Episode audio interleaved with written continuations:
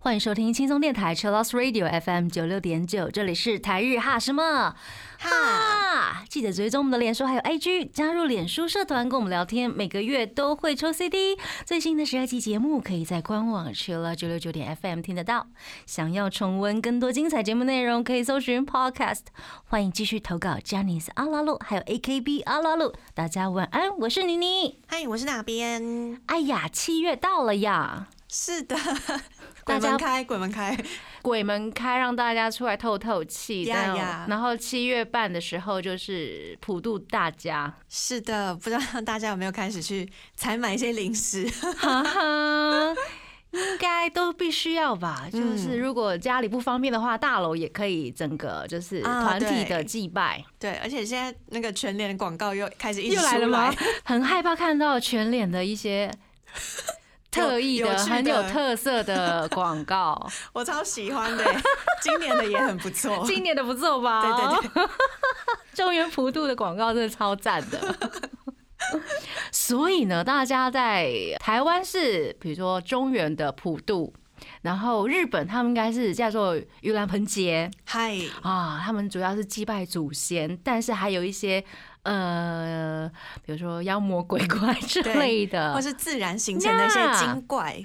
他们也会祭拜。嗯，所以，我们今天就是要跟大家来聊日本的妖怪呀。日本的妖怪呢，常常会出现在我们的各大，比如说日剧、电影、文学作品，还有动漫里面。是的，因为太好写故事了。真的，这也是他们有一些从很久很久的历史人物传说一直流传下来的。嗯然后经过不同的作家一直在改编，有的会被可爱化。有的不幸的话，就是他一直没有被可爱化。一直都很可怕。对，一直都很可怕。对，我们来聊一下最近的有关于妖怪的影视作品有哪些好了，最近要上映的有两部电影，我都非常期待。会想去看，对不对？对啊，觉得应该要去电影院大荧幕看一下他们。真的，最近大家电影有机会都可以看起来。台湾的进的日本电影真的是赞啊！真的，感谢大家。这一部呢，立刻就要上映的是神木隆之介跟柴崎幸的 X X X Holic。耶！那个主视觉一开始出来的时候，我就惊艳到，觉得太美了。全川石花老师的电影怎么可以不去看呢？对呀，就算是剧情你不喜欢，你还是要去看他的美术啊。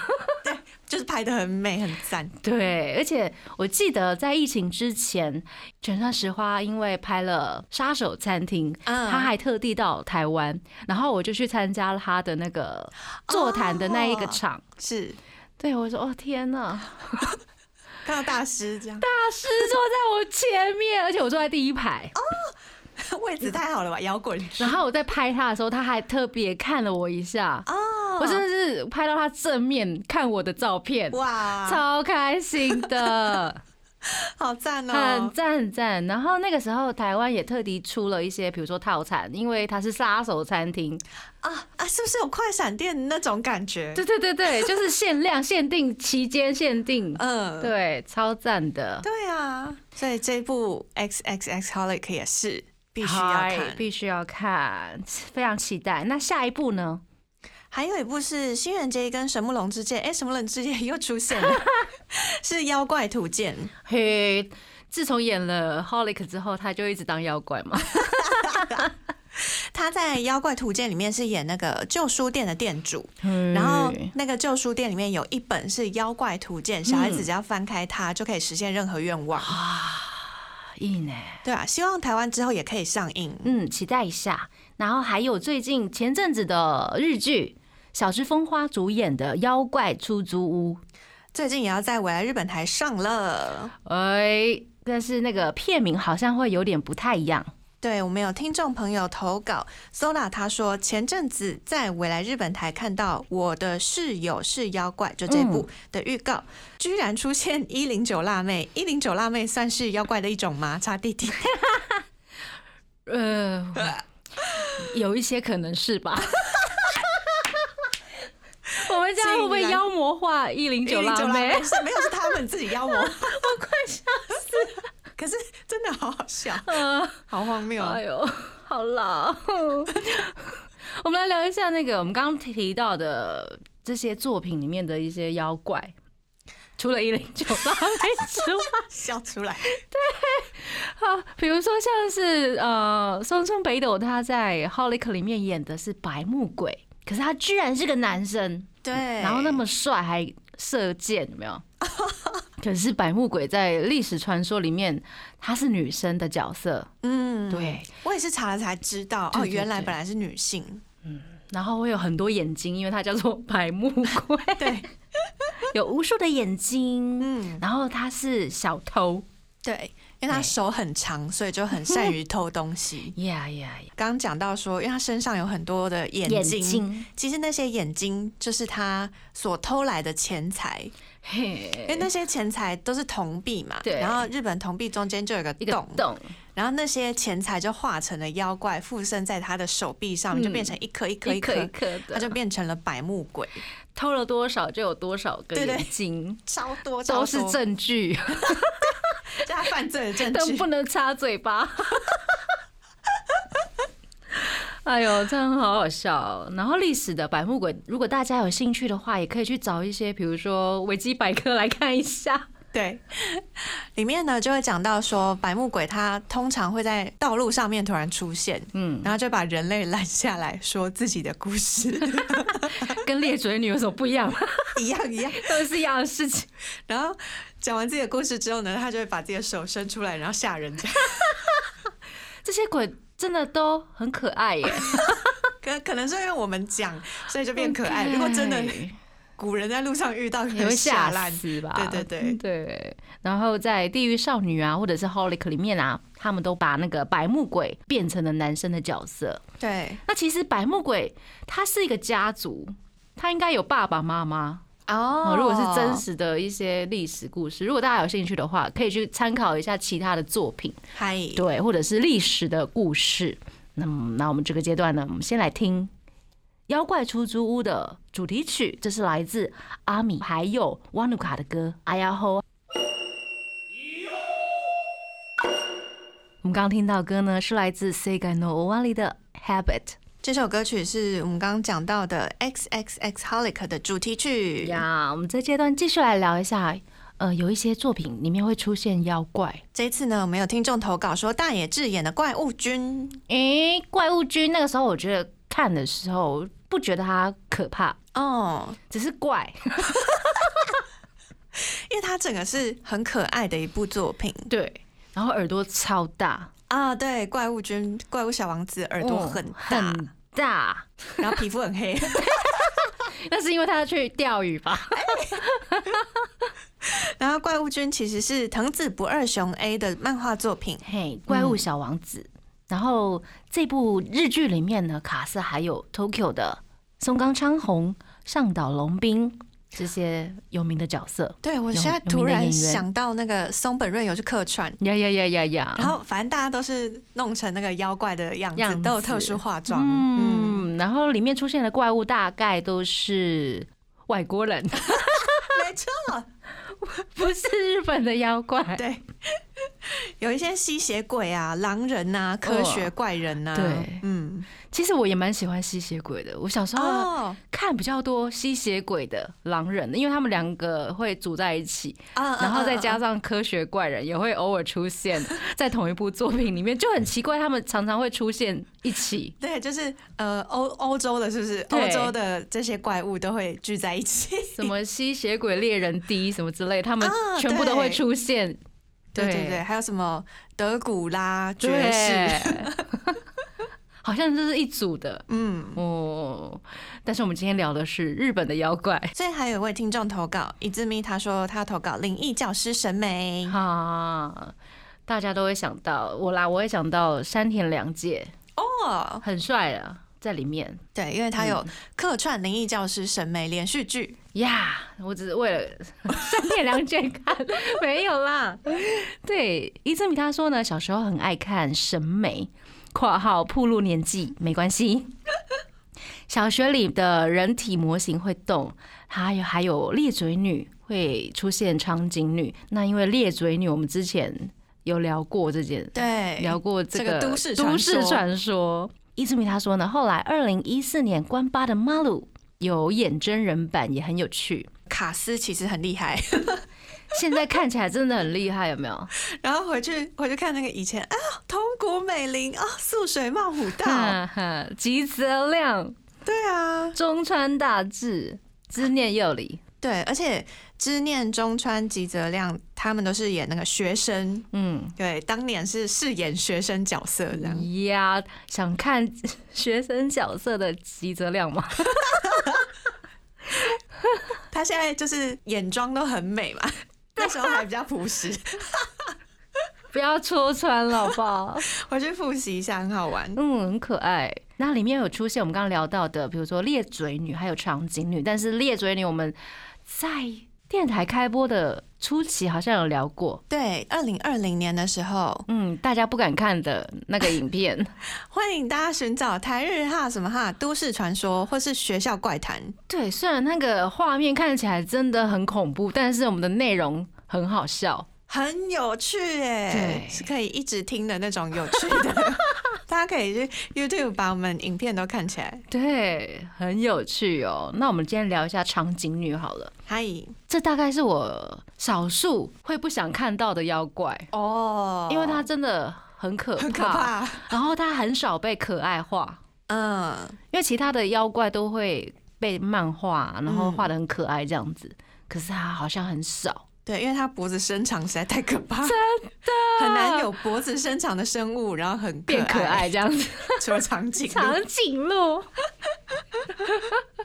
我有，我刚刚查了一下，有一部那个动漫叫做《她是长颈女》，嗯嗯，然后她在演一个长颈女变成了一个呃女子高生哦的可爱的女子高生，哦，好像可以看一下到底在演什么，会有多可爱这样子，而且封面看起来就是很日常的校园漫画的感觉。然后很少女这样子，对啊，不知道会不会翻转我对长颈女的形象，很可怕，长颈女，那长颈女它本来的历史上面的名称叫做露乳手，嗯。或者是飞头蛮。这种妖怪就是脖子会伸长，对，大家有想到了吗？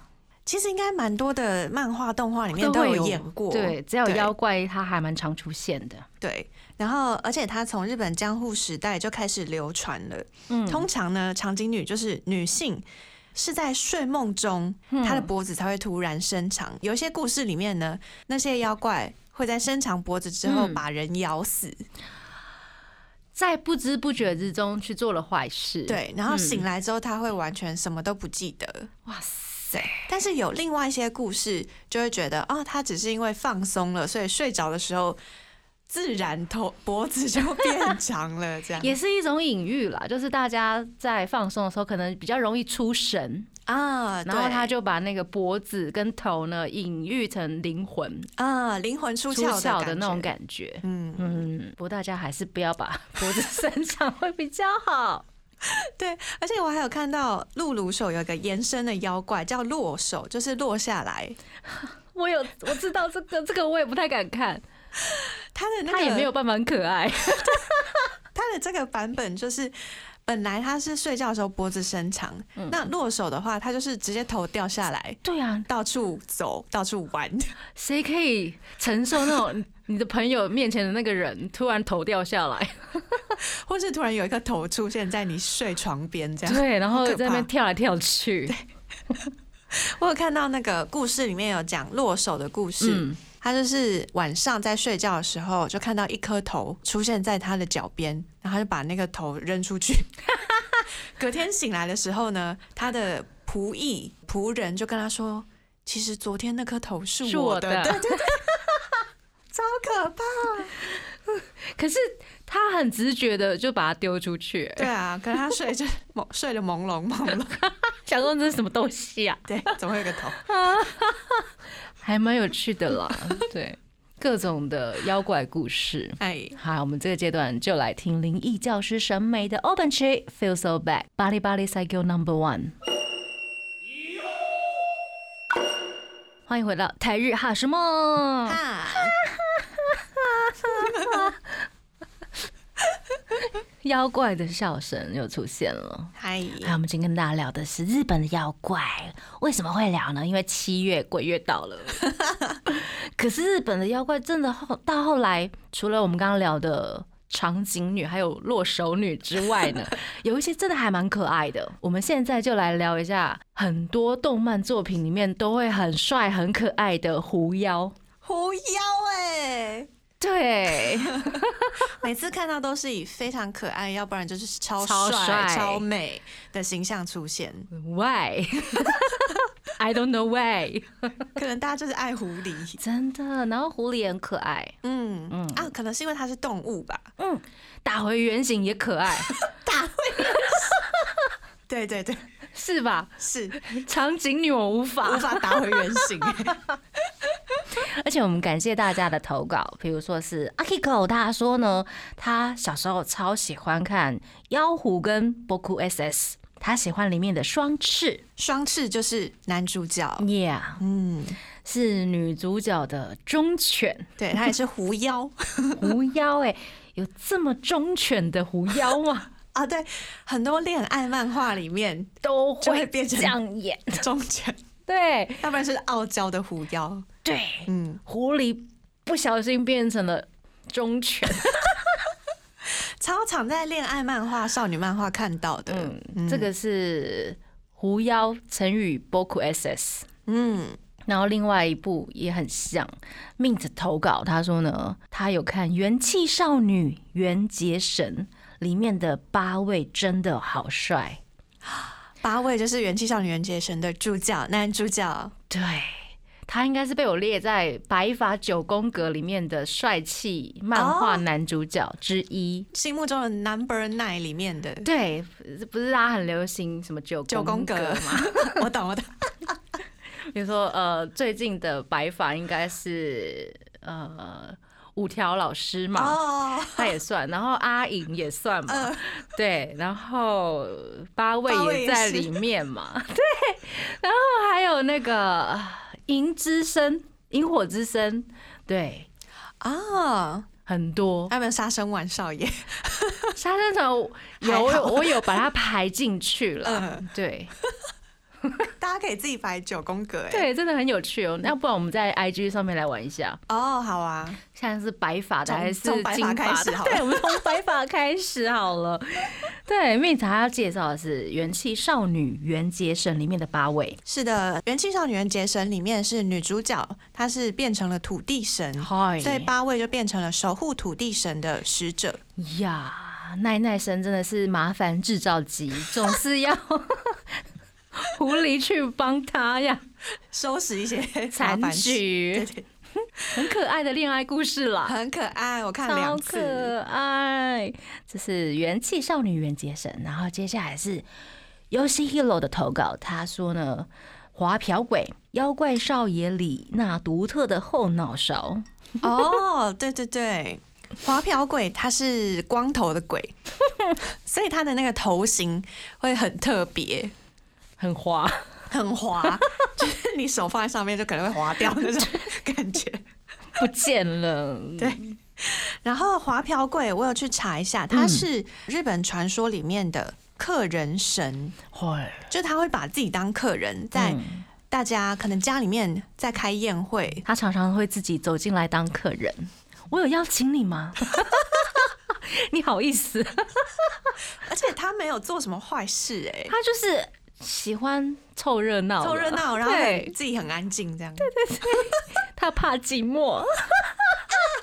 好好笑。我有看到呃滑瓢鬼，嗯，它里面有有一只叫做滑头鬼，滑头鬼据说是妖怪的首领，然后妖怪如果有什么争吵啊、吵架啊，就会找他来主持公道。嗯，他就有点像那种有智慧的老人的感觉。嗯，花头鬼。接下来，Yoshi Hiro 他还有继续投稿，他说呢，原作是轻小说的《东京暗鸦东京暗鸦的话，就是以男女主角他们是阴阳师安倍晴明的后代，这样来发展这个故事。》，安倍晴明的故事应该是众所皆知的，非常有名的阴阳师的故事。而且在各种故事里面都超帅的耶，他也常常是各种剧的主角。嗯，对，然后两人继承了阴阳师的天赋来除妖，这样子。对，啊，整个故事就是很混乱这样子，因为都会有一直有不同的妖怪出现现，就要他去除妖。嗯，还有大家有投稿的是鬼太郎，鬼太郎也是等于说日本妖怪入门的经典作品，结界师，对，结界师也是。以及最近非常红的《咒术回战》。嗨，嗯，里面有出现一些怪物了，也是常常在历史或者是各种作品会出现的妖。那个妖就是玉藻前，但是它怎么出现的呢？大家去看电影啊。啊，对，是在电影里面出现的哈。对，嗯《Zero》里面出现的嗯，玉藻前就是大美女啊，但是她魔化之后就口啊，啊，对、嗯我其实一开始听到玉藻前的时候不太认识，后来才知道、哦，原来他是九尾妖狐。呀呀呀呀嗯呀！魔化之前真的很正，而且玉藻前在各大手游都会会出现。现，对然后都有高强的武功。对对对，就是 SSR 之类的没错，他就是 SSR。很难抽的卡。除了玉藻前，大家还常常就是会看到酒吞童子啊，大帅哥，哦，也是妖魔前的大帅哥啊，妖魔后也是有点恐怖。还有大天狗，嗯，这三位呢，大家就是称他们为日本的三大妖怪。对，那三大妖怪意思就是他常常会出来作乱。作乱，大天狗会作乱吗？哦，啊，因为我们看到《咒术回战》，如果有看作品的朋友，应该会理解这个作品里面的正义跟邪恶的两方灰色地带比较多一点。我觉得比较贴近真实的人生或者是鬼生呢、鬼神 妖生。对啊，因为有些妖它不见得它是坏的，哦，对就像有些人，有些好人，他也可以去做坏坏事事。对，我觉得这比较贴近生活化的作品，比较现实的感觉。那像大天狗常常被说成大妖怪，但是他其实也有助人的时候啊。然后玉藻前跟酒吞童子在妖魔化之前，他也是被逼的、啊。对也是很良善的形象。对，没错。虽然他们都是以很邪恶的形象出现在很多的故事里面啊，但是如果大家去追溯他们真实的一些历史故事的话，可以理解到他们为什么会变成这样。嗯，没有人是一开始出生就是坏人的，哦，对，嗯，应该是有一些原因吧。嗨，对对对，但这些故事就是最有趣的地方。哇，没错。哎，我们来听一下，这是百听不厌 If 的歌曲，这是《咒术回战》主题曲《回回奇谭》。欢迎回到台日哈什么哈，哈？我们今天把妖怪聊的可爱一点，除了 长颈长颈女女之外，太可怕。好啦，我们来聊一下其他的作品啦，比如说像是 Lorraine 的投稿，《阴阳师》漫画里面的《百鬼夜行》让人印象超深刻。我超常听到“百鬼夜行”这个名词的、嗯嗯我记得西门之前也有那个涂鸦墙，又被画了很美的百鬼夜行，但后来被涂掉了。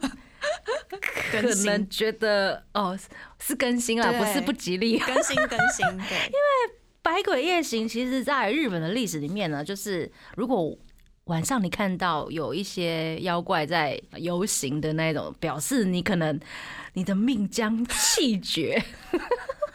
你你的时间到了，对，膝盖搞啊，你还等起啊的那种状态。对，嗯但是呢，《百鬼夜行》后来就是大被大家演化成各种很神奇又很好看的漫画或者是文学作品，对，很多神秘的东西会出现。对，而且大家都把他们写得很唯美。嗯，哦。真的是有唯美的，也有可怕的。我有看过那种就是群魔乱舞的百鬼夜行的那种感觉，那个就赶快关掉，就觉得很不吉祥。看到那个我大概就是会摒出它嗯，，delete，假装没看到。我觉得像那个猫的报恩》里面，嗯，就是因为他一开始不是猫的队伍在前进、哦，就是要娶新娘的那种感觉嘛。我觉得那种也有一点点像《百鬼夜行》的游行感。嗯嗯，嗯嗯嗯嗯嗯，那比较唯美的就会长那样。可爱唯美的。对，然后有一些比较现实，像是呃，比如说《阴阳师》里面漫画，因为作者他就是画的比较真实一点点，嗯，细致一点点，我觉得蛮好看的，哦，可以推荐。给大家。是的，嗯，它里面还有付丧神，嗯，《百鬼夜行》里面因为会有非常多妖怪出现，所以也会有很多的负丧神出现。呀，什么是负丧神呢？就是附在物体里面的一些愿力。嗯，像砚台啊、镜子啊，或是古琴啊这些东西。你可能放太久放在那边，它它会心生怨气，我怎么都没有人来灵性我，对，然后他就会变成妖怪。妖怪，我要找你报仇。对所以大家不要的东西不要堆在那里。对，也有人说这个负丧神的缘由就是希望大家可以好好珍惜自己的物品呀，譬如说常常出现的雨伞，啊。对，因为我们常常会忘记家里有雨伞，或者是在外面的时候又随手买了雨伞，对，所以家里可能有十把，或是雨伞破了，就想说哦，那就放着，就放着，你赶快拿去丢啦。别让它变成负伤神。最可怕应该是镜子吧，哦，因为家里镜子不能乱摆。嗯，然后你可能摆在奇怪的地方，它可能真的好像有点怪怪的，会有一种毛毛的感觉。对，有时候那个风水师都会讲说，你那个镜子如果不用的话，你就找布把它盖起对，来。盖起来，或者是不要放在比较阴暗的角落，嗯，对或者是不要放在容易吓到自己的地方。的地方，对对，因为有时候我们常常说，不是别人来害你，是自己害自己，嗯自己吓自己，嗯，那个魂会飞出去。对，会有精神耗弱对对的状态。对对对，还有接下来是哦物怪，是的，我们刚刚讲到说，器物放置不理的话，它可能会有怨恨。没错，然后像是《物怪》这部作品是另外一种形式，它是人类的怨恨，嗯，然后附积在在物体上面，变成了物怪。很像那个《咒术回战》的感觉，哦，对，《咒术回战》里面也是很多的怨恨或怨灵。人类的怨恨，它就产生了灵。嗯，对，这些妖魔鬼怪都是人类的怨恨出现，所以大家就是要敞开心胸。对，我们要行得正，坐得直，对得起自己。对，你看这些娱乐的漫画啊 作品，都是教我们怎么做人。对对，里面还是有一些嗯不错的东西可以学啦。嗨，嗯那这个物怪呢？主角曼耀郎是樱井孝宏配音，嗯，大推这部，因为他美术做的很好。然后里面有六个故事，嗨，六个故事包括了作夫童子、海房组、诺佩拉波，还有夜以及画猫，总共六个故事。那我们来介绍其中的作夫童子好了。啊大家比较熟悉，嗯常常会出现在日剧或者是综艺番组里面对对对，各出来。搞笑一下。但我有看过很很可怕的作夫童子哦，。还是有可怕的了，对啊也，有可爱的。对对对对对，喜欢恶作剧，嗯，那作夫童子就是会在家里面出现的，嗯可能他在壁橱啊，或是在衣柜那边会有一个坐着的地方，然后也会有一些家里面会供奉作夫童子，因为它是一个幸运。有富足的象征，所以家里面有作夫童子的话，你这个家是好的。但是如果作夫童子离开，嗯，你就会家道中落，啊，不要走。对对很恐怖。那也有个传说呢，学校也会有作夫童子。那年纪小的小朋友呢，也可以看得到这些作夫童子。譬如说，大人点名的时候，如果点点点，哎，怎么点到一个没看过的小孩子？陌生小孩，或是突然多一个，突然少一个，那个可能是作夫童子。校园传说，对对对，口啊，作夫童子一般都是小朋友的形象，有的地区是说大概三五岁，然后有的地区会到十二岁左右。嗯，他会把家里东西弄得很乱，就恶作剧啊。嗯，然后喜欢，比如说在人睡觉的时候去弄他们，对，弄得像是鬼压床一样。对就是让人家睡不好。嗯而且他非常喜欢吃红豆饭，嗯，如果你想睡得好，就拜红豆饭给他。对嗯，我有看到那个有一个比较可怕的由来，可怕的是什么？有人说那个座夫童子是像河童一样，但是有人说座夫童子其实是以前的人因为没有办法生养这么多小孩，所以把多生的小孩杀死，埋在家里地下，然后他们的灵就变成了座夫童子这样也。是有这样的传说啦。，对对对，不过好恐怖哦。我第一次看到这个，因为它是呃民俗学者提出来的说法，嗯就说为什么会有这个由来，可能是因为当时社会的，比如说比较贫苦，比较古早一点的啦。嗯，嗯，后来就是科技比较发达，大家不要这样子做好吗？哦，做童子有很多，也是有很多不同的传说。嗯嗯，有可爱的，有真的可怕的，然后有搞笑的，嗨，有恶搞的，比如说把自己画的很丑的谐星，哦，然后就去扮做夫童子，然后就会笑，天哪！家里如果出现这样的做夫童子，也太可怕了吧？好 好笑。可是他是来搞笑的。OK OK，嗯，我们这个阶段先来听小松亮太还有 Charlie c o s e 的《下弦之月》。欢迎回到台日哈什么？哈，哈，我们今天聊了一整集的妖怪，妖怪。啊，从电影、日剧、漫画，我们现在来聊一下，诶、文学作品好了，也是很多啊，很多。怎么选呐、我选了两个比较有代表性的小说家，第一位是田中贡太郎，这位小说家呢，他其实是一位老师，而且在报社呢当记者。对，然后他后来呢有写过日本怪谈，嗯，写了之后呢，就得到了非常大的回响，大家觉得哇，日本怪谈也太有趣了吧，所以他就开始他把它写的很有趣吧？啊，大家可能会觉得，比如说以前的怪谈可能都文言文，嗯，但是如果写成了小说形式，没想到这么酷。哎，而且这位作者其实他已经年代久远了。非常经典的作家，他在一九一八年呢，第一次尝试就是创作了你刚刚说的妖怪的作品，叫做《鱼妖跟虫怪》，然后就掀起了一片就是跟风的热潮，呀呀，就一堆作者就开始写妖怪了。是的，嗯，然后后来呢，他的一生也致力于怪谈的写作，还有改编跟翻译。所以大家在那个很多的怪谈文学里面，就可以看到田中共太郎的怪谈精选，嘿，非常多他的作品，嗯。经典的大师。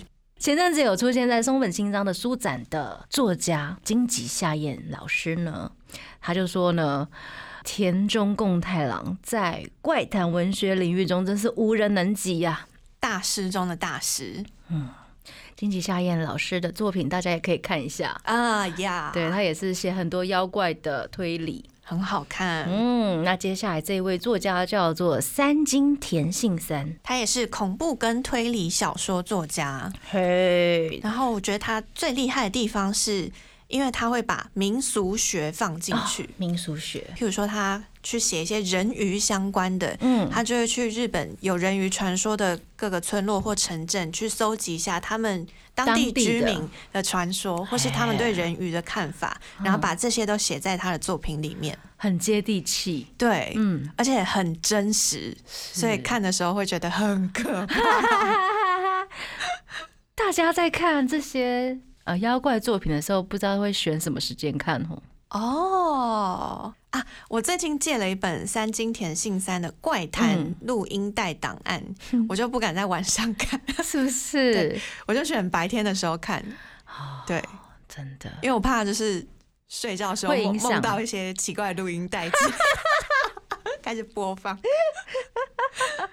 啊，这一位作家也非常厉害，他也得过很多奖。很多的日本推理作家协会奖啊、本格推理大奖等等，是很厉害的推理作家。是他叫做三金田信三老师。那接下来我们来聊一下电影的部分。电影的部分，我选了一个出现了超多妖怪的，好，Destiny 镰仓物语。是二零一七年芥雅人跟高田充希主演的。是的，然后里面也有提真一，然后田中敏饰演的是穷神，还有安藤樱他饰演的是死神。他这个故事背景是一九六零七零年代左右镰仓的地方的故事。嗯嗯然后他那个故事背景就是镰仓是一个人类跟妖怪共同生存的城市，好，所以像黄昏的时候，可能妖怪就会出现。对逢魔时刻嗯，就会出现了一些奇怪的妖怪来抓你哦。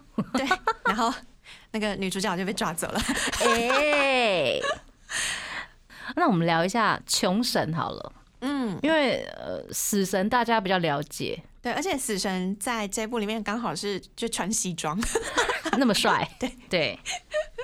我们来聊一下穷神，嗯，大家都不想被跟，我宁愿碰到死神，很帅的死神。